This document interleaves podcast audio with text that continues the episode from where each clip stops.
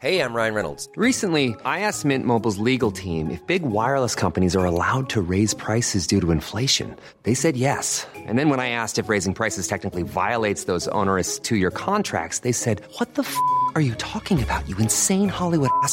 So to recap, we're cutting the price of Mint Unlimited from $30 a month to just $15 a month. Give it a try at mintmobile.com slash switch. $45 upfront for three months plus taxes and fees. Promo rate for new customers for limited time. Unlimited more than 40 gigabytes per month. Slows. Full terms at mintmobile.com.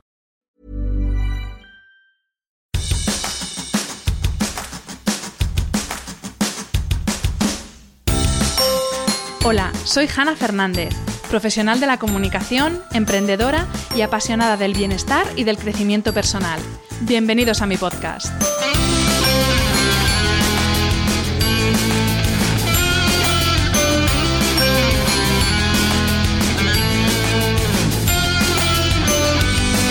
En cada episodio encontrarás charlas con personas brillantes e inspiradoras que te van a dar las claves para reinventarte, ilusionarte, empoderarte y vivir por fin la vida que quieres.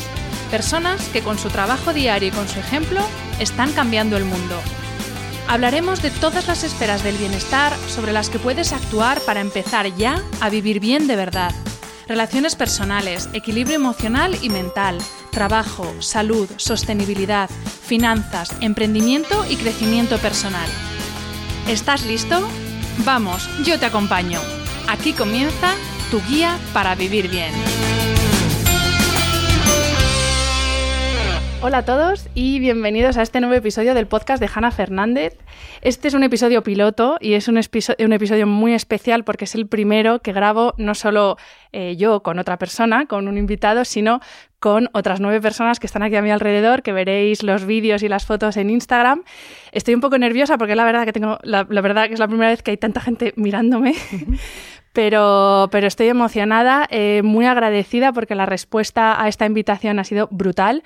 En menos de 24 horas eh, se llenaron todas las plazas y hay lista de espera y hay gente incluso que no ha podido venir. O sea que estoy realmente emocionada. Para mí esto es un súper apoyo porque el apoyo que tengo para hacer este podcast es tanto la gente que viene como invitada como la gente que escucháis cada semana. Así que muchas gracias a los que estáis aquí y a los que estáis escuchando. Y por supuesto, muchas gracias a Marta Redondo, que es mi invitada de hoy. Eh, Marta es doctora en psicología. Es una tía súper guay que a mí me ha ayudado a resolver un, pues un mojón que tenía en mi vida. La verdad, podría decirlo de otra manera, pero es verdad. Eh, me ha ayudado un huevo y, de verdad que quiero que la escuchéis, eh, que prestéis mucha atención a lo que va a decir, porque yo creo que vamos a hablar de cosas que nos preocupan a todos, hombres y mujeres además. Y, bueno, gracias Marta y bienvenida. Muchas gracias a ti. La verdad es que mmm, me siento súper afortunada y me hace muchísima ilusión el compartir contigo esto que sé que es importante para ti, este arranque. Yo siempre digo que mi trabajo es un regalo y luego de repente tiene como premios gordos y esto yo me lo tomo como un premio gordo. El poder estar aquí contigo es un premio gordo, así que gracias a ti. Pues no hay de qué. Y vamos a empezar eh, con un tema que es que, bueno, tenemos una hora, pero la verdad es que podríamos estar aquí muchos días hablando de este tema. El título de este episodio es Cómo aprender a vivir sin hacerlo todo ya perfecto, que es como el trío del infierno que yo lo llamo, que creo que es algo a lo que cada vez nos enfrentamos más personas, porque vivimos en una sociedad y en una época en la que se nos exige hacerlo absolutamente todo, hacerlo prácticamente en tiempo real y encima que sea, por supuesto, perfecto. Entonces, eh, mi primera pregunta, Marta, es ¿cuánta gente llega a tu consulta? ¿Cuántos superhombres y cuántas superwoman llegan a tu consulta queriéndose quitar esa capa del infierno que tienen puesta y, y queriendo aprender a vivir y a disfrutar de la vida? La verdad es que, hombre, tiene un poco de truco porque a mi consulta llegan prácticamente todos porque es mi área de especialización central, entonces al final cuando uno se especializa en una cosa pues acaba viendo prácticamente todo eso. Eh, pero es verdad que mm, no es solo a mi consulta, al final los datos son aplastantes. Cuando yo hace como 20 años eh, me empecé a especializar en esto, hice un máster en ansiedad y estrés y hice el doctorado en esto, etcétera, los datos apuntaban por aquí y la evolución ha superado lo que se esperaba entonces. La realidad es que eh, no tengo los datos actualizados, pero mm, creo que como el 30% de las bajas laborales están relacionadas con problemas de estrés, con ansiedad, depresión. Eh, hay, en los últimos cinco años el porcentaje mm, ha subido de forma alarmante la primera causa de baja es patología musculoesquelética, no es ansiedad, depresión, estrés, pero la realidad es que la patología musculoesquelética, cervicalgias, lumbalgias, al final están muy, muy relacionadas con problemas de estrés y de ansiedad, con lo cual mm, en mi consulta estoy especializada en eso, pero la realidad es que en una consulta de un psicólogo, pero en una consulta de atención primaria, el porcentaje de personas que consultan por problemas de estrés eh, es altísimo. Y como vamos a ver ahora, es que esos problemas de estrés están explicados en parte por esa capa de Superman y de Superwoman que nos hemos puesto. Con lo cual, eh, al final, el dato es alarmante. Sé que es complicado eh, resumir eh, en una respuesta escueta cuál es el origen de este trío del infierno del todo ya perfecto. Pero ¿nos puedes dar alguna pincelada de cuáles son, cuál es el origen o, o por qué prácticamente todos sufrimos esto? Mm, no te voy a dar una respuesta escueta. Me temo. no, aquí no, porque además yo creo que es muy importante que se entienda el porqué. Mm, al final es, es, un proceso aprendido, no hemos nacido con esto. Y es un proceso aprendido a través de las vías principales de aprendizaje. Por eso es tan frecuente el verlo. Por un lado, el aprendizaje, los seres humanos, por un lado, aprendemos a partir de los modelos que tenemos. El aprendizaje vicario, el aprendizaje por observación, es una de las formas de aprendizaje principales. ¿Cuáles han sido nuestros modelos? Al final, si vosotros miráis y pensáis, el modelo laboral durante muchísimas décadas ha sido un modelo que ha invitado claramente al no tener espacios de descanso, que ha estado premiando de una forma clara el trabajo a destajo en consultoría. Eh, se decía al que se va a las seis se le ha caído el boli como una forma despectiva de este tío no está implicado, esta tía no está implicada. Mm, es decir, lo que se ha estado de alguna manera planteando como modelos tenía que ver básicamente con esto. Los modelos que hemos tenido en casa, pues al final nos han ayudado a muchísimas cosas maravillosas. Yo me siento profundamente agradecida a mis padres, pero es verdad que venían mucho de la cultura del esfuerzo, de la cultura de, de no se puede parar. ¿Cuántas veces hemos visto a nuestros padres diciéndonos, mm, siéntate conmigo a ver este atardecer precioso, descansa? Eso pues, a ver, eh, ellos tenían una educación emocional igual a cero y, por sus condiciones de vida esto ha sido así. No, obviamente no, estamos eh, culpabilizando al revés, ¿no? Pero, pero, sí que es verdad que esto explica de alguna manera también esos modelos que hemos tenido. Y luego, por otro lado, ese es el aprendizaje a través de modelos, pero luego la otra forma fundamental de aprendizaje es nuestra propia experiencia de vida y lo que se nos ha estado reforzando. ¿Qué nos hemos estado reforzando? ¿Qué ha sido... Eh, marcadamente reforzado en nosotros. Al final, entre nosotros, eh, hasta hace no mucho, cuando una mujer eh, o una persona decía, no me he dado tiempo ni a comer, decías, pobre, pobre, ¿no? ¿Qué tal el día? no, no he parado ni a comer. He Y en el fondo, mm, pues había un cierto premio ahí.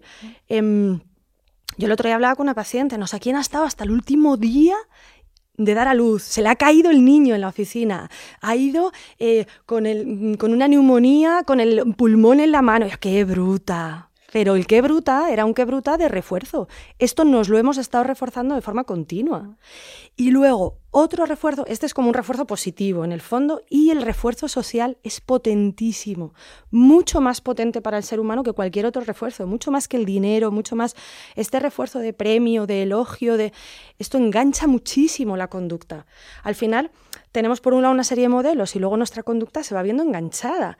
Y hay otro refuerzo súper importante y es que al final el ser humano cuando se enfrenta a situaciones de incertidumbre, situaciones como de poco control, está preparado para tener una respuesta de desasosiego y de una cierta ansiedad ante eso. Y eso es útil. Si yo me enfrento a algo de incertidumbre que podría ser una amenaza, está bien que mi cuerpo responda con una cierta ansiedad para responder a eso bien, ¿no?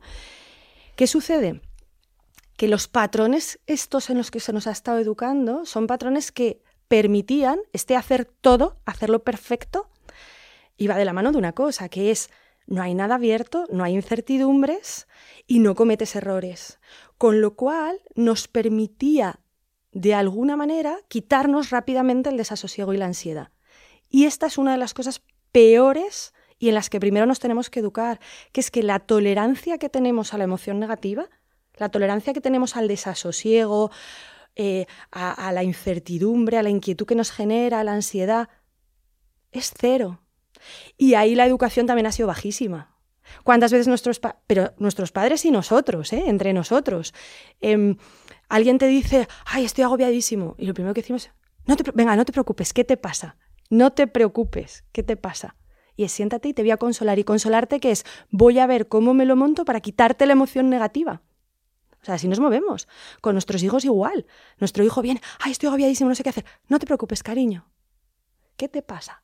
Y le quitas la emoción.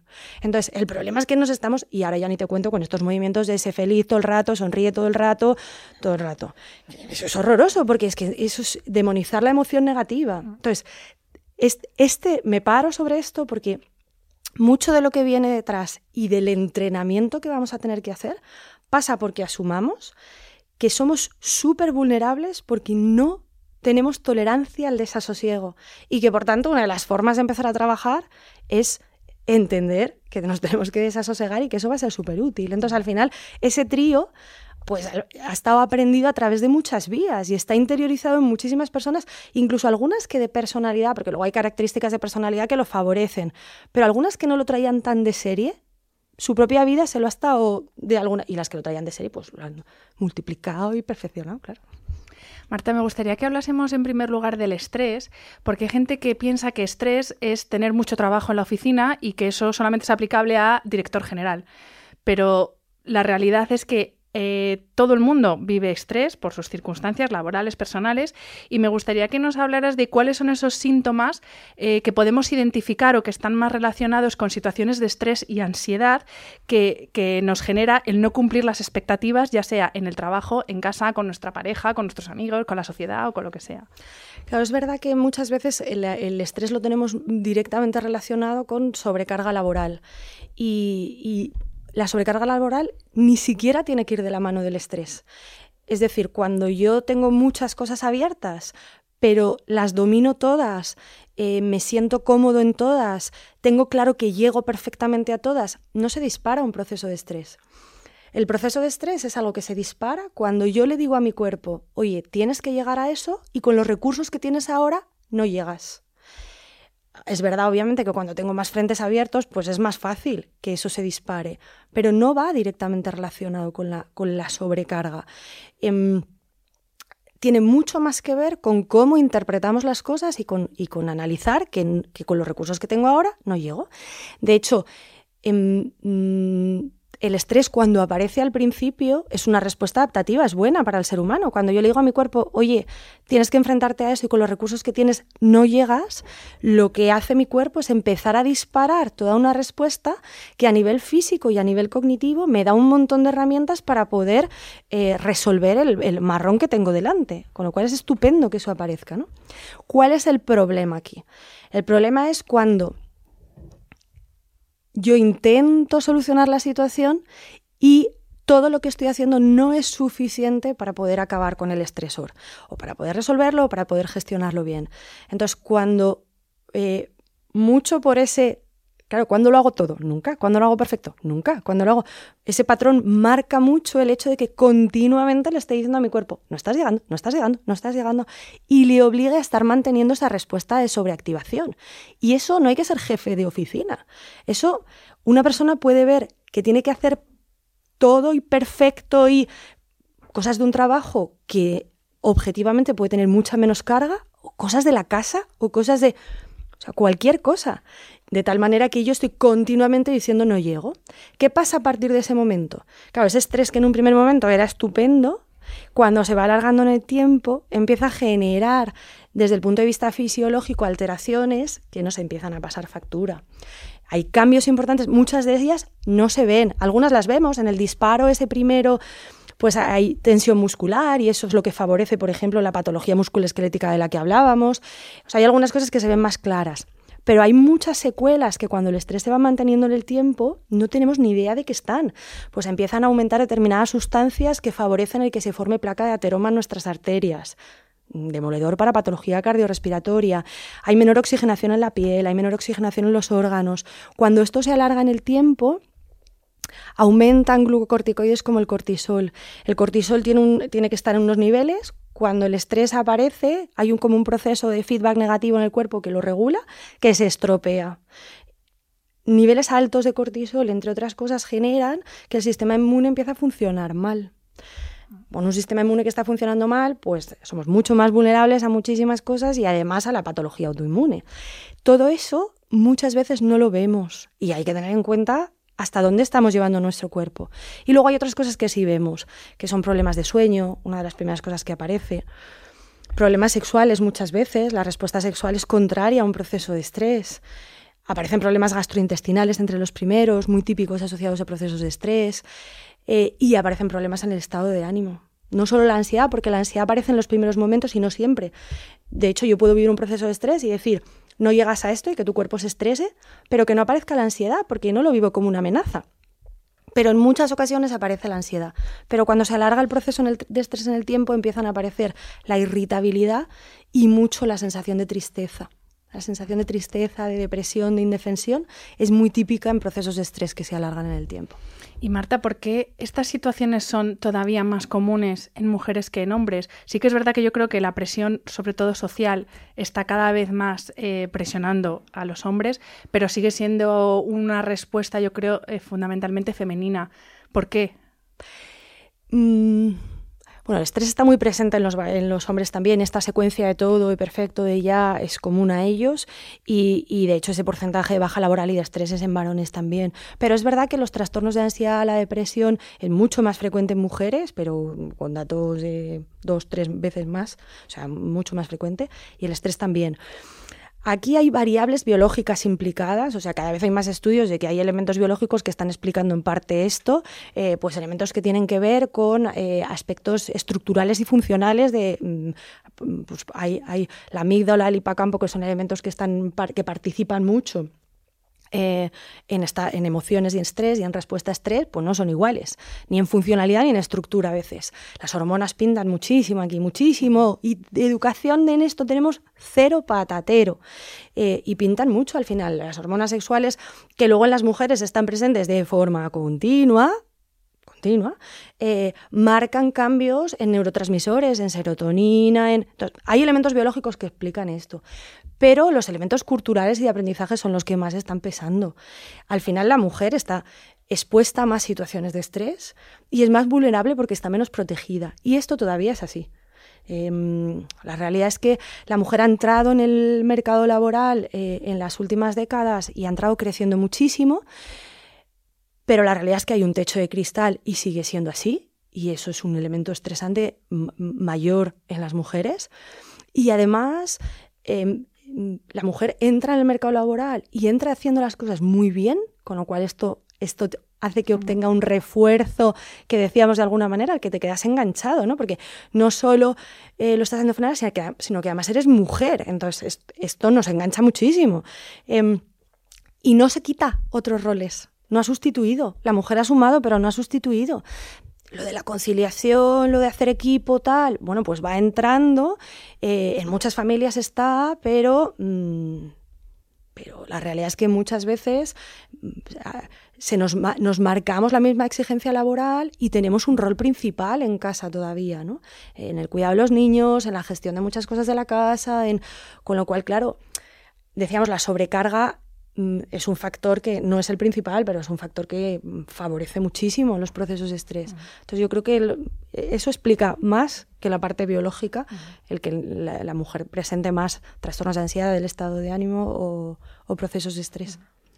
Vamos a empezar, Marta, eh, con el primer elemento de este trío infernal, que es el todo. Antes lo has adelantado tú un poco, eh, porque, bueno, eh, ¿cuánto daño han hecho estas frases de tú puedes con todo y todo para adelante y, todo a la vez, además? Que yo, el día que me di cuenta de que no podía hacerlo todo y que no pasaba nada, ese día vi la luz. Pero hay mucha gente que todavía sigue con estos mensajes absurdos, sobre todo lo vemos mucho en redes sociales, de que cualquiera puede hacerlo todo. Y yo creo que no, ¿no? No, esta ha sido una educación horrorosa que hemos tenido. Escuchaba el otro día el podcast que hiciste con, con Carlos Nores. Sí, Carlos Noré.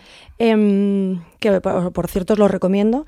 Eh, tengo ganas de trincar el libro eh, Elogio a vivir Elogio de la lentitud. Elogio de la Bueno, es que lentitud. el- Bueno, el de la otra- experiencia también me Son gusta, dos, ¿eh? elogio de la Sí. lentitud y elogio de la Pero me- experiencia. el otro también tengo ganas, pero bueno, eh, para no enrollarme, el de la lentitud, y me, y me parecía fascinante cómo contaba el tío, cómo se había parado a ver esto, ¿no? Y decía, es que contaba mi cuento, bueno, escuchar el podcast, pero esto sí os lo tengo que decir, contaba el cuento a mi hija y el- la versión de los siete enanitos ya iba por tres. Es que me pareció fascinante porque es que yo soy esa con mi hija de tres años ahora, y soy esa con todo lo que yo me educo. O sea, la realidad es que toda la educación que nos han ido dando ha favorecido, lo que decíamos antes, todos los modelos iban favoreciendo las jornadas de trabajo en las que no paras, no me he levantado ni al baño. y nos premiábamos entre nosotros. O sea, jornadas de no parar. Y peor, como signo de eficacia y eficiencia. Pero todavía lo veo en consulta. ¿eh? El otro día me decía una paciente. O sea, yo pregunto, ¿tú crees que espacios de descanso te hacen mejor trabajadora? Y me decía, hombre, no. Yo creo que igual rindo menos. Hombre, no. O sea, es que, es que nos falta muchísima educación. Es que la gente no entiende que ese no parar, hay un, un porcentaje muy alto de los momentos en el que lo que estás es mierdeando con el tiempo. O sea, realmente no estás haciendo nada útil porque ya no te cabe, porque los procesos cognitivos se van agotando a lo largo del día. La atención se agota, todos los procesos cognitivos beben de un tanque como de activación que se va agotando. Entonces, muchos ratos en los que ya estás haciendo cosas, las estás haciendo para quedarte más tranquilo, pero son cero útiles. Y el descanso lo sería mucho más. Pero nos han educado en lo contrario. Entonces, es que hay gente que no es capaz de hacerlo, pero gente que es que ni siquiera lo sabe. O sea, falta educación de realmente esto, ¿no? Es que esos periodos de descanso te hacen ser muchísimo más eficiente y eficaz porque recuperas y llenas el tanque de activación, entonces vas a funcionar mucho mejor. Entonces, este vivir despacio tiene mucho que ver, mm, además de estar más presente, que también es importante, pero tiene mucho que ver eh, con dar espacios mm, de descanso.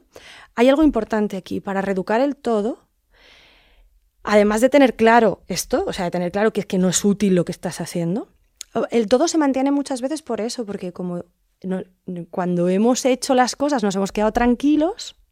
Tú piensas, muchas veces cuando estábamos en la universidad o cuando estábamos en... Había un momento en el que estaba todo hecho. Eso lo hemos vivido, ¿eh? Eso lo hemos vivido. Y eso era tremendamente reforzante. Porque como se habían educado en eso, ¡ah! Y claro, tremendamente reforzante porque nos dejaba súper tranquilas, tranquilos. Y eso es, eso es demoledor.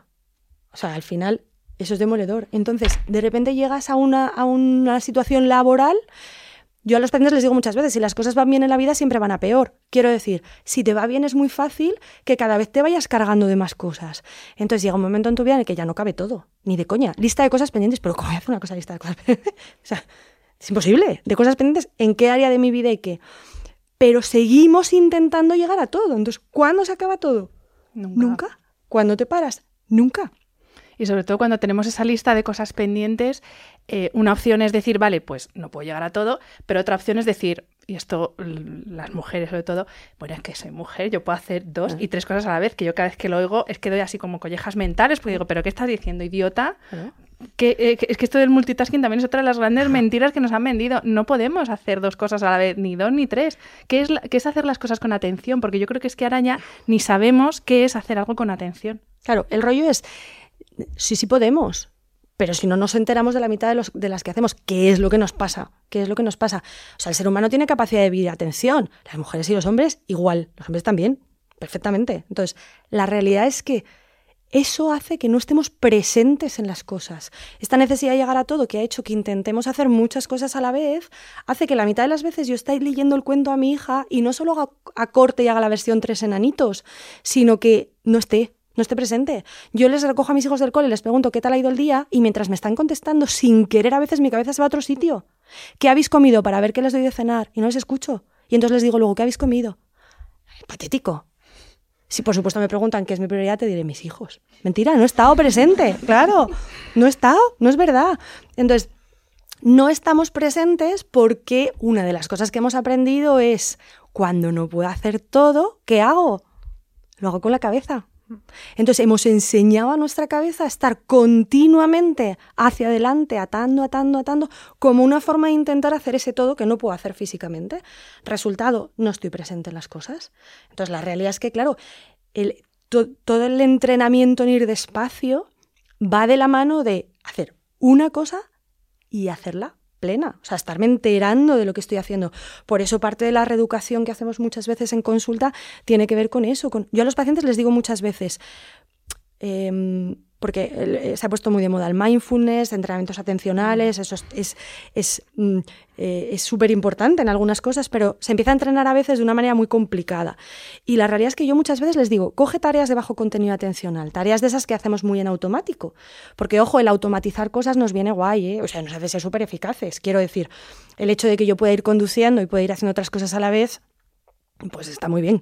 Entonces, automatizar está bien, pero la clave es, en esas tareas en automático, nuestra cabeza siempre se va a arreglar el mundo. Entonces yo les digo, coge tareas de bajo contenido atencional y edúcate a estar presente con los cinco sentidos, que estás oliendo, que estás viendo, que estás escuchando, que estás... Eso es reeducación al final en tareas cotidianas. Está guay hacer meditación un rato al día, está guay... Pero es que luego eso te tienes que llevar al día a día, ¿no? Te decía antes, el todo solo se reeduca si yo asumo que me voy a desasosegar al principio, pero eso está bien, ya hemos visto que ya, ya hemos visto que eso es bueno, pero me obligo, bueno, no me obligo, no, decido em, darme espacios de descanso. Entonces yo les digo, digo, les digo muchas veces a los pacientes, cada vez que te escuchas decir aprovecho para, que suele ser, yo salgo a la sala de espera y siempre la gente me dice, aprovecho para, estaba aprovechando para, y el aprovechando para es contestar mails, nadie me dice, estaba aprovechando para descansar. Eso no lo he oído en mi vida. Estaba aprendiendo, va a tocarme un poco la barriga aquí. Nunca. Entonces, meter espacios de descanso, de aprovecho para parar y descansar. Respirar un poco, sentir un poco, ver que estoy bien. No tiene que ser mucho tiempo, pero claro, hay que obligarse a eso. O sea, hay que, hay que mm, saber que o me meto por ahí en la conducta o no avanzo. Yo, por si a alguien le sirve, eh, algo que aprendí contigo precisamente. Uy, eso ha sido mi móvil, qué vergüenza. qué vergüenza. En fin, sigamos. Por no si perfecta. sirve... no soy perfecta, ya está. Em, cuando empecé eh, contigo, eh, pues yo te decía, claro, yo era perfecta. Pues hacía mi yoga, mi meditación, mi pum y tal, tal. Y, y, claro, me di cuenta que yo lo que había hecho era llenarme la agenda de cosas que tenía que hacer para relajarme y desatascar la agenda. Y, me pareció guay que, me, que tú me enseñaras a disfrutar de algo tan sencillo como es el café de las mañanas, porque mi café de las mañanas era, yo me bebo algo que parece café mientras paseo a galleta, voy con el galleta es mi perra, voy con el móvil viendo los mails que he tenido y aparte, pues yo qué sé, si puedo ir con música, pues también me la pongo. Y, yo aprendí contigo a sentarme y a tomarme un café por la mañana, media hora yo con mi café. Y ya no hago meditación de esta mm, que hacía antes, súper esotérica y super, eh, todo súper elaborado. No, es que esa es mi meditación. Y gracias a eso consigo empezar los días de otra manera. Así que tampoco hay que ofuscarse, yo creo, en estas modas que hay ahora de, pues eso, que decimos algo en inglés y ya mola más porque lo decimos en inglés. Y al final es tan sencillo como eh, estar presente en lo que estás haciendo, ya sea trabajar o tomarte un café. Al final el, mindfulness tiene un poco la base, es eso es un poco la base, ¿no? Es, es, atención plena a lo que estoy haciendo y sin juzgar. O sea, sin estar diciendo, estoy nerviosa, estoy nerviosa, no estoy nerviosa, estoy triste, estoy triste, no estoy... O sea, con lo cual pero la realidad es que la forma de acceder muchas veces más fácil es esa, son tareas cotidianas. Yo sugiero muchas veces desayuno, porque muchas veces desayunamos, desayuno o comida, porque muchas veces lo hacemos sin enterarnos de lo que estamos haciendo con el teléfono, respondiendo mails, no sé qué, no sé cuántos. La ducha, la ducha en la mañana, con la cantidad de cosas que se pueden sentir, oler, ver, eh, ver en la ducha no. Em, bueno, también. Más difícil. Eh, eh, pero hay, eh, es muy sensorial. Y sin embargo, en la ducha es, tu cabeza está, como además muchas veces es por la mañana, anda que no tienes. Entonces, la ducha es otra y muchas veces los trayectos. Yo en la consulta le digo a veces a la gente, ¿hay árboles? O sea, ¿hay hojas en los árboles ahora? No sabe la gente. Mi consulta está al lado del Parque del Oeste, quiero decir. O sea, que si tú vas por esa zona y no sabes si hay, árboles, si hay hojas en los árboles, es que ha sido con la cabeza, entonces no nos enteramos. Es que, y, te has perdido un espectáculo. Es que no, solo es que haya hojas, es que te has perdido un espectáculo maravilloso que hay ahora mismo en el Parque del Oeste. Pero no te has enterado. Vamos a pasar con el, segundo con el segundo en discordia, que es el ya. Yo creo que en esto, además, ahora eh, eh, se ha grabado mucho más con el tema de las redes sociales, porque ahora esperamos que todo sea inmediato. Y eso que nos decía Carl Honoré en su episodio, que las cosas tienen su ritmo y cada una tiene su ritmo, ahora nosotros intentamos que todo sea ya, que sea ya, eh, pues que se haga antes el bizcocho, que esta amistad, mm, nos creemos que ya es más amistad porque llevamos dos días siguiéndonos eh, en, Instagram. ¿De qué forma realmente nos ha afectado en, cómo afrontamos en nuestro día a día? Em, yo es una de las cosas que más tengo que trabajar en consulta. Mm, los dispositivos son maravillosos, nos han dado cosas buenísimas, las redes nos han dado cosas buenísimas, o sea, no voy a, me parece maravilloso, pero es verdad que, en consulta es una de las cosas por las que tenemos que empezar muchas veces. El ya, mm, el ya lo que hace es rompernos la capacidad de priorizar. Em, esa educación que nos hemos hecho a, em, a tener que apagar el fuego según entra, no nos deja priorizar muchas veces. Entonces, se ha dado por este mismo proceso, ¿eh? por el proceso que veíamos antes de aprendizaje. O sea, al final mm, yo me quedo tranquila y si lo hago de forma inmediata, me quedo tranquila antes. Entonces, mm, eso ha sido lo que lo ha ido manteniendo. Pero claro, esto que antes no existía, y estoy cogiendo el teléfono en la mano, em, ahora lo que hace es favorecer ese ya de forma clarísima. Entonces, no es solo laboralmente, ¿eh?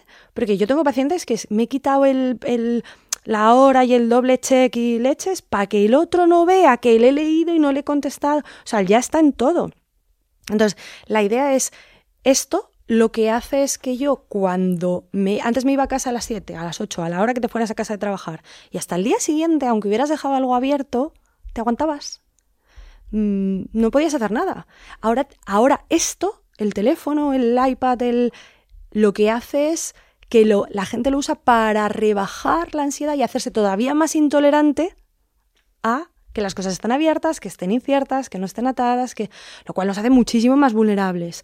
Entonces, el, el, entrar para el ya con una buena higiene de cómo gestionamos esto, que es maravilloso, pero el problema es que ha empezado a elegir por nosotros, nos esclaviza. O sea, en el momento en el que yo, yo no decido cuándo quiero comunicarme con mis amigos, sino que lo está eligiendo mi ansiedad, mi ansiedad, yo no decido cuándo quiero sentarme con algo de trabajo, sino que lo está eligiendo mi ansiedad, pues me está esclavizando. Entonces, trabajar con cómo me organizo con el teléfono, es decir, entro en redes, ¿vale? Pero ¿cuándo entro en redes? Eh, entro a contestar WhatsApp, pero ¿cuándo entro a contestar WhatsApp? Y, y educamos así a la gente también, ¿no? Claro, es que esa era la otra cosa de la que quería hablar contigo, porque al final eh, esto yo creo que está muy relacionado con el miedo que tenemos muchas personas, yo me incluyo, a marcar límites y a decir que no, a pues eso, a contestarte ahora si es un domingo por la tarde y es un tema de trabajo. Y, realmente tenemos miedo porque no queremos defraudar al que está esperando nuestra respuesta. ¿Cómo podemos gestionar eh, pues eso, esa incomodidad? Es que... Aquí se juntan dos cosas, porque antes de que acabas la pregunta te iba a decir, ¿por qué no eres capaz de no contestar? Porque te vas a sentir incómoda y no quieres sentirte incómoda. Por eso al principio me he entretenido tanto en explicar que uno de nuestros mayores males es la intolerancia a la incomodidad que tenemos. Y por tanto, como una de nuestras mayores em, eh, eh, estrategias ahora puede ser entrenarnos en eso. ¿no? Pero además de eso hay otro tema aquí. Además del todo, el ya y el perfecto, que son demoledores, hay otra cosa que es súper importante, que es el objetivo externo. Es decir, em, como hemos sido tan reforzados por el entorno, y es un refuerzo potentísimo, ¿no? decíamos mucho más que cualquier otro, eh, nos enganchamos a ese refuerzo. Y esto se da desde muy pronto. En consulta vemos muchas veces cómo eh, la persona que viene con un nivel de autoexigencia brutal y con muchísima ansiedad de evaluación, con muchísima eh, miedo a, la, exposición, a lo, que, a lo que piensa el otro, a lo que es gente con un perfil muy alto muchas veces, de mucho éxito, e incluso que en su casa no le han presionado en exceso, no de forma directa, pero hablábamos antes justo de entrar. Muchas veces es mucho peor la presión de ver orgullosos a tus padres, ver, yo les contaba, ¿no? Mi padre que cuando le dije que iba a hacer psicología, me dijo, se va a hacer artista, él era médico, me pareció horrible. Cuando, y era una persona difícil, de un, de un refuerzo difícil, o sea, no era una persona con un carácter sencillo.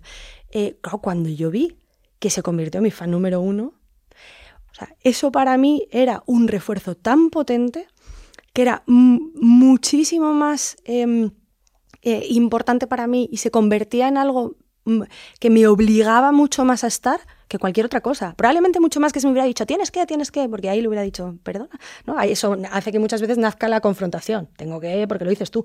Pero si te refuerzan tanto, muchas veces es peor. Entonces, a partir de ahí, ¿qué sucede? Pues que sin querer empezamos a plantearnos las cosas en términos de qué espera el otro, qué quiere el otro. Y yo al trabajo muy metida en esto y me acerco y empiezo a, hacer las cosas en función de qué espera el jefe de mí, qué cara me ha puesto. Ah, parece que esto le ha gustado, parece que objetivos continuamente externos, con lo cual damos todo el poder al otro, claro. Eso nos hace sentir inseguros, nos hace sentir... Y sobre todo hace que elijamos poco, que nos paremos poco. Yo a veces cuando me siento en consulta con los pacientes a decir, siéntate a ver qué quieres tú. ¿Qué quieres tú en esto y por qué? Es que, es que, es que, es que no nos han enseñado muchas veces a eso. Es que espera el otro. ¿Y tú qué quieres? Mm, pues, pues, no lo sé. O sea, yo tengo que trabajar, porque no gestionamos la identidad. Yo en consulta muchas veces tengo que trabajar el que la gente se eduque en gestionar su identidad. Su identidad como trabajadora, como trabajador. ¿Cómo quieres ser como trabajador? No, mi jefe quiere. No, pero tú. Mm, cri, cri, cri.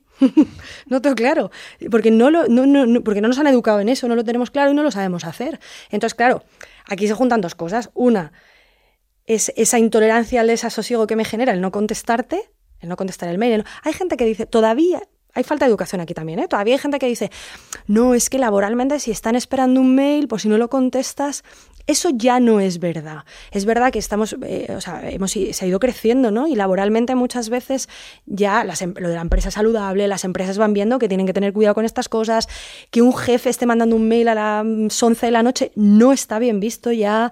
De hecho, hay gente que los prepara, y dice, no, no, no, yo no lo mando. Yo lo preparo y lo mando al día siguiente. Entonces, pero eso es verdad que ya no es así, o sea, no, no, ya no se premia eso. Entonces, es más tu incomodidad como has estado educado mucho en una dirección y a tu cuerpo de repente le empiezas a hacer otra cosa, tu cuerpo se incomoda y como esa incomodidad no me mola, pues te contesto para quedarme tranquilo. La frase esa de es que así me quedo más tranquilo o lo he hecho para quedarme más tranquilo es de las que más escucho en consulta. El aprovecho para y lo hago para quedarme más tranquilo como algo bueno. Y eso es el mal. O sea, para quedarte más tranquilo, no, pues te aguantas con la intranquilidad porque no estás eligiendo tú, ¿no? Entonces, ahí se junta eso con, con con ese objetivo externo, ¿no? Si yo estoy, eh, eh, me he educado mucho y he trabajado mucho porque tú, por estar a tu altura, porque tú estés eh, contento con lo que hago, porque y no tengo objetivos internos, pues claro, se mezclan las dos cosas. Me quedo intranquilo y además te he dado todo el poder, pues mala mezcla. Y Marta, como no hay dos sin tres, eh, vamos con el tercero de este trío del infierno, que es mi principal caballo de batalla, que es el perfeccionismo. Yo reconozco que cuando me creía que iba a ser una ejecutiva agresiva eh, en la vida, eh, iba a entrevistas de trabajo y, la típica pregunta de ¿cuáles son tus defectos? Y ahí vas tú de lista y ya, soy muy perfeccionista. o sea, en plan de que soy tan guay que es que no tengo defectos, que mi defecto es ser perfeccionista. Y, y ahora me he dado cuenta, como bien decía Javier Iriondo en el último episodio, que, el perfeccionismo es el arte de amargarse la vida, porque es que nunca, nunca hay nada perfecto. Claro, claro, totalmente. Em, hay, mucha amiga ¿eh? en el perfeccionismo, que ya hemos elaborado tú y yo juntas muchas veces, hay mucha amiga ahí, porque son muchas cosas.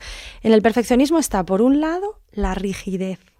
Es decir, cuando hablamos de perfeccionismo y decimos es que soy perfeccionista, no nos damos cuenta que en el fondo lo que estamos diciendo es que soy rígida, porque eso queda peor, o rígido, porque eso queda peor. Pero la realidad es que, porque ¿qué es que algo sea perfecto? Que algo sea como yo digo, claro, como yo entiendo que tiene que ser, ¿no? Entonces, hay mucho de rigidez en el perfeccionismo, no tiene tanto que ver, ¿no? hay mucho de eso. Y la rigidez es una de las características de personalidad que más nos tenemos que trabajar, los que la tenemos, porque es una de las cosas que más nos daña, nos aleja de los otros, nos, nos machaca a nosotros mismos, o sea, es, es, muy, muy dañina. ¿no? Entonces, en el perfeccionismo hay un punto de rigidez y luego hay mucho de no haber aprendido a fijarnos objetivos. Porque claro, el, el, el problema del perfeccionismo es que nunca se llega porque no hay un objetivo claro operativizado hacia el que llegar y esto no nos han enseñado a hacerlo. Entonces, ¿Cuándo acabo una presentación que tengo que entregar? El día que la tengo que entregar. Porque hasta ese día, cada vez que me siento, la puedo dedicar media hora en cambiar cosas. En algún momento yo me he planteado qué quería en esa presentación, transmitir esto, esto y esto. ¿Eso está transmitido? Sí, fuera. No me dejo volverme a sentar con eso. El objetivo está cubierto. No puedo seguir gastando energía ahí. La coloco en otra cosa. Pero como no, no tenemos claros los objetivos, pues cada vez que me siento, lo cambio, lo cambio, lo cambio. Pero con cosas pequeñas, yo veo en consulta, mando un mail, ¿qué le quiero decir? Que lo han hecho, que esto no era así, que lo han hecho esta. Lo escribo 15 veces, reviso el mail. Si la primera ya he visto que lo ponía. Esta palabra, esta coma, esta no sé, un gasto de energía. En el perfecto hay otra cosa mm, brutal, que es eh, este mensaje de mm, puedes eh, hacer lo que te propongas, da el 100% en cada cosa que hagas, hay que darlo todo en cada cosa que hacemos. ¿Pero por qué? O sea, ¿cómo vamos a dar todo en cada cosa que hacemos? Eso es absurdo, porque tenemos que economizar energía, no tiene sentido. Yo siempre eh, me acuerdo cuando pienso en esto en un alumno eh, que yo le llamaba, no voy a decir el nombre, el rey del 5 era el rey del 5 y me parecía brillante porque clavaba el 5. Era un tío súper inteligente, súper inteligente. Pero claro, pues repartía energía. Hizo un máster. Yo estuve en su tribunal y dije, ¿lo has vuelto a hacer? ¿Lo has vuelto a hacer? Ahí fue como cinco y medio, si acaso, o seis. No, claro, en el. Justo. En el TCM. Brillante. Porque eso era un trámite para él. En el fondo lo que quería, la acreditación del máster tal. Luego es un tío que quería dedicarse a la psicología deportiva, que se ha metido, que ha estado, y ahí ya lo ha dado todo, donde quería. Entonces tiene buena formación en lo que quería, lo ha dado todo. O sea, esta idea de tenemos que darlo todo en todo, ¿por qué? Yo tendré que tener claro qué busco en esto, qué objetivo persigo, y una vez que está conseguido el objetivo, a otra cosa. Ya está. Eso, el entrenamiento que tenemos en eso es cero, que son los grises. Objetivo conseguido, cero. Entonces, una de las cosas a las que yo invito a todo el mundo es a empezar a cuando se acerque a las cosas, concretarse objetivos específicos. ¿Qué persigo con esto? Y una vez que está cubierto el objetivo, no te das permiso a seguir con eso y te quedas desasosegado, ¿eh? Claro, al principio, al principio. Ah, una buena noticia es que luego el desasosiego, claro, se pasa por un proceso de habituación. Pero, y te das cuenta que no te mueres. Claro, claro. Se puede soportar. ¿eh? Y que las cosas salen, y salen igual. Pero si es que cuando las, las 15 veces que luego te has sentado con la presentación y has cambiado la coma, el punto, no sé qué. O sea, de eso te has dado cuenta tú. No, eso no lo ve nadie. Pero viste que dije no sé qué. o sea, que, no, que no, que la esencia que era tu objetivo, que si estaba bien o mal, ya estaba. O sea, no. Entonces, mm, no solo que no, solo que no te mueres, sino que las cosas salen y salen igual. Marta trae las, eh, los problemas que tenemos los perfeccionistas y también hablo en primera persona, es la parálisis por análisis. Eh, eh, yo llego al punto de que hasta la decisión más nimia eh, tengo que analizar tanto los pros y los contras que nunca tomo la decisión de. Bueno, es que recuerdo un, caso que vimos nosotras en consulta, que yo me quería comprar una bici, y es que estuve meses dándole vueltas a comprarme una bici. Yo creo que Marta había pensado, esta ya es tonta perdida. Pero es verdad, es que como eh, esperamos que todas las circunstancias sean exactamente como queremos, que no perfectas, sino como nosotros queremos, que como eso no se da, no somos capaces de tomar decisiones. Claro, es que en la toma de decisiones está...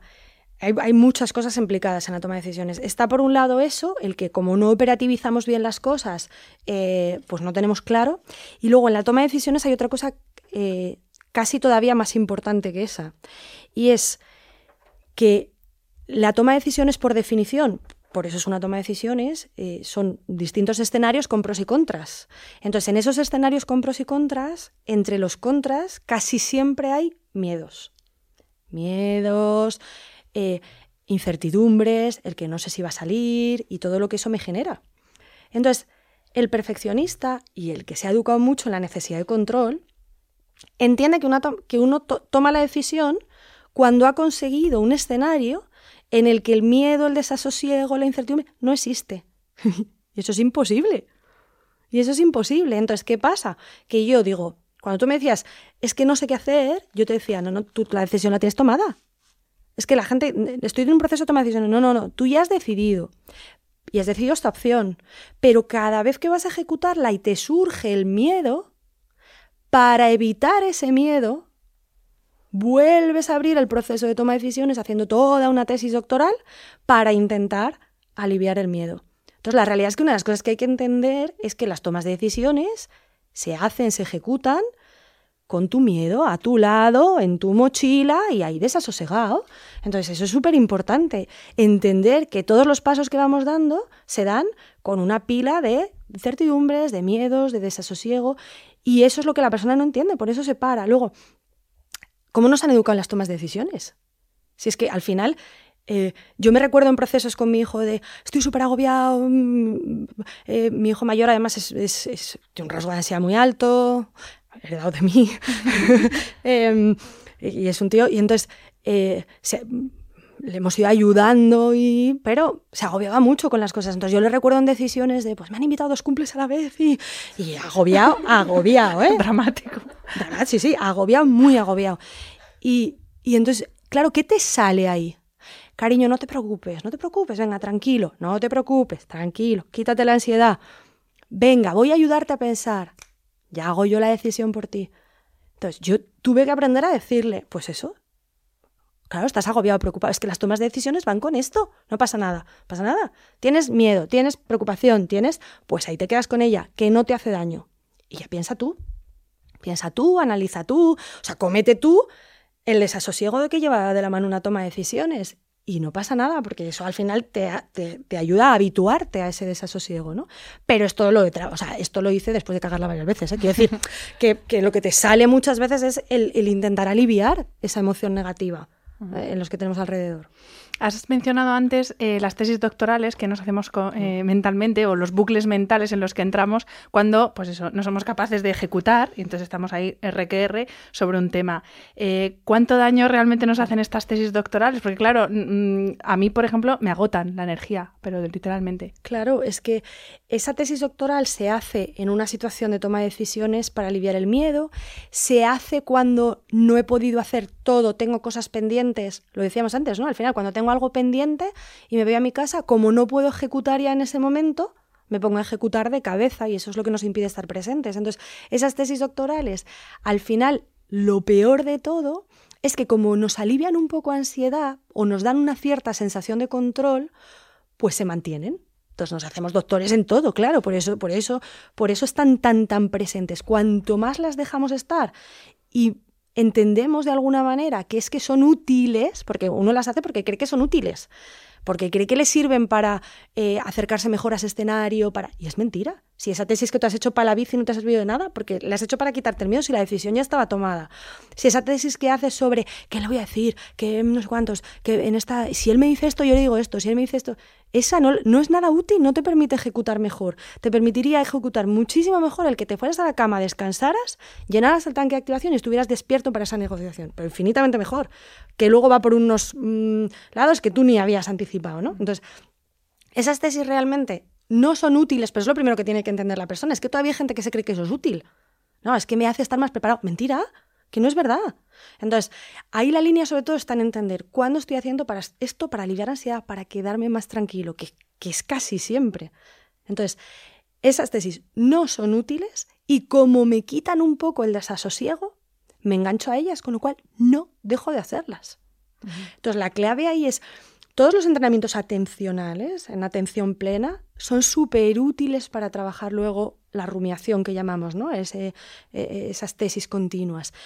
Cuanto más entrenada tenemos la atención en, estar presente, más fácil nos es cuando aparece esa eh, necesidad de hacer la tesis, el ser capaces de dividir la atención, ¿no? Y dejar un poco de la atención en eso, porque claro, yo no, yo no puedo decir, no pienses en eso, no pienses en eso, no pienses en eso, porque entonces lo que le estoy diciendo a mi cuerpo es, eso es una amenaza y mi cuerpo hace con la atención, ¡boom!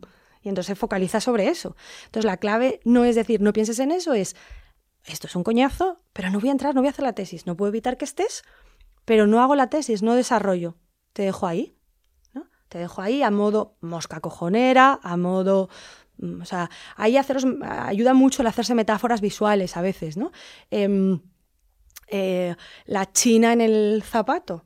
Eh, yo entré en una maratón con mi mejor amiga y durante mucho tiempo se, eh, corríamos mucho por el campo, llevaba una china de zapato y salía y nos cascábamos kilómetros y salía y decía, no me he quitado la china de zapato. Pero un montón de entrenos, no sé cuántas semanas estuvo con la china de zapato. ¿Molesto? Molesto un coñazo.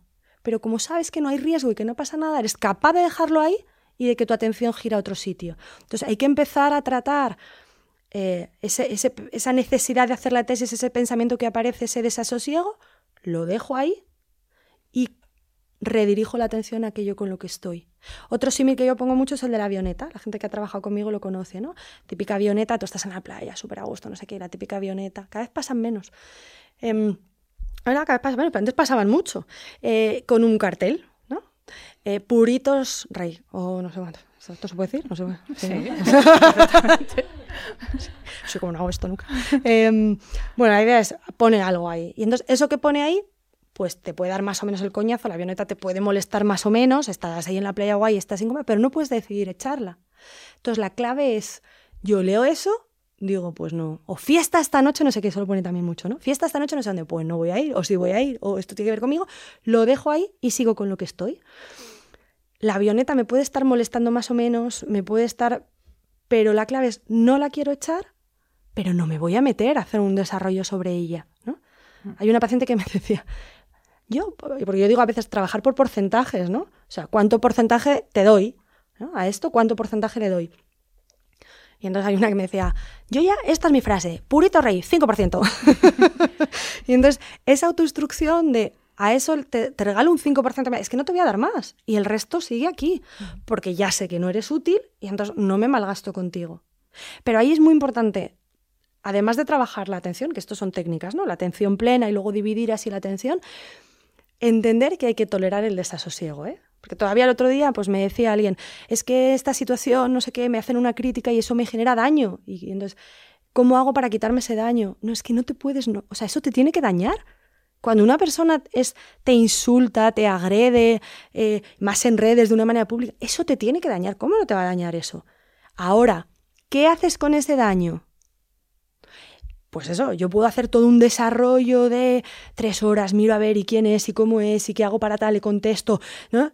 O Purito Rey 5%. O sea, y sigo con lo que estaba y gasto mi energía en pues cosas útiles realmente para mí en ese momento, ¿no? Pero no puedo plantearme qué hago para quitarme ese daño. Pues nada. Yo muchas veces le digo a los pacientes, serías un psicópata. Y eso, sí, y eso es un problema. Marta, eh, bueno, ya nos queda poquito, pero no quería terminar este episodio sin que habláramos eh, de algo que, bueno, que tú ya has hablado en otras ocasiones y que obviamente lo tratas en consulta, que son los deberías. Yo hay un hashtag que utilizo mucho y cada vez más, que es eh, más placeres y menos que haceres. Porque es verdad que vamos llenando nuestro día a día de cosas que tenemos que hacer, de deberías, de obligaciones, que no son cosas que queremos hacer, sino que eh, tenemos motivaciones externas que nos llevan a pensar que las queremos hacer, pero no es así. Entonces, eh, sí que me gustaría que cerráramos este episodio con el tema de los deberías. Claro, al final, las tres cosas que hemos estado hablando, o sea, el todo, el ya, el perfecto, son deberías. El debería es algo, esto que llamamos deberías, es algo que no juzgamos ya, mm, aparece en nosotros de manera automática, em, eh, impera sobre nuestra cabeza obligándonos a ejecutar conductas, pero no lo sometemos a juicio. Entonces, yo me enfrento a una situación y es que este todo, este que espera esta persona de ti, este lo tienes que hacer ya, esto, eso va en automático y yo directamente salto a hacer una conducta que me deje tranquilo. Entonces, los deberías en el fondo tienen mucho que ver con, primero, tomar conciencia de ellos. O sea, una de las primeras mm, partes por las que hay que entrar, además de de, hacer ejercicios de exposición al desasosiego, asumiendo que estamos creciendo así. Además de eso, es intentar hacer eh, autoobservación, ser más conscientes de todo esto que está pasando, porque si no, tú escuchas esto y dices, ah, esto espero que digas que esto es interesante, que guay, yo me voy a identificar en algunas cosas o lo que sea, y ya está, sin más. Porque como va tan en automático, se acabó. Entonces, el debería es algo que está mandando sobre nosotros, eligiendo nuestras conductas, con el efecto demoledor que tiene sobre, sobre muchos elementos, elige por nosotros y, y, no nos damos cuenta de que está, porque como va en automático no nos damos cuenta de que está. ¿no? Entonces, eh, como la primera parte sería eh, intentar pararnos a... Yo, yo siempre digo, sería bueno que acabara la gente de escuchar esto poniéndose metas específicas. ¿no? Una, me voy a exponer al desasosiego, o a lo mejor voy a empezar por los todos, de todo lo que hemos oído, que es lo que más daño me hace. Vamos a empezar por una cosa, porque a veces decimos, oh, esto me interesa mogollón, voy a cambiar, y voy a por todo. Pues no, te vas a frustrar, te vas a sentir fatal y no. Entonces, voy a ir a por una de las cosas. Entonces, voy a empezar a, ponerme espacios entre. Voy a... Entonces, ¿cómo se rompe el debería? Así. Voy a ponerme metas concretas mías, ya no es objetivo externo, es qué quiero yo, cómo lo quiero, por qué lo quiero, y, con esa, y estar atento a la ejecución de esa meta y reforzar luego cuando sea la meta, a ver qué siento a corto plazo, qué siento a medio plazo, ¿no? Para que esa, el refuerzo al final es lo que mantiene las conductas, lo hemos visto al principio, ¿no? Pues, si aprendo a hacer eso, voy a ir modificando poco a poco esas cosas, ¿no? Entonces el debería al final es, lo que aglutina un poco todo. Pues Marta, con esto nos quedamos. Eh, mil gracias porque es una maravilla escucharte. Un placer enorme. Eh, dinos dónde podemos encontrarte por si alguien quiere profundizar más en alguno de estos temas que hemos estado hablando. Pues eh, yo dirijo con otras personas un centro de psicología que se llama Instituto de Psicología, Emociones y Salud, IPES y ahí estamos para lo que necesitéis. En Madrid, pero bueno. En Madrid, en Madrid, pero bueno, hacemos terapia Skype. Hay una de las personas del equipo que está especializada en trabajar por Skype y, y también atendemos por Skype. ¿En Instagram cómo te pueden encontrar? En Instagram no me lo sé. pues te lo digo yo. Eres Marta-Ipes con i latina. Esa soy yo. pues ya lo sabéis, si alguien quiere contactar con Marta, pues puede hacerlo eh, a través de su Instagram o si no que me escriba a mí y yo os doy el contacto. De nuevo, mil gracias, Marta. A ti, Hanna. Eh, gracias. Eh, gracias. en esto tienes parte de culpa de la buena. Eh, gracias a los que estáis aquí sentados a nuestro alrededor. Me da pena que no haya aquí una cámara para que los veáis, pero muchas gracias por el apoyo y por el calorcito humano. Y gracias a los chicos de Yes We Cast que estáis ahí al otro lado. Eh, Espi, Fran, muchísimas gracias. Y por supuesto, gracias a los que nos estéis escuchando. Nos vemos y nos escuchamos la semana que viene. Un abrazo.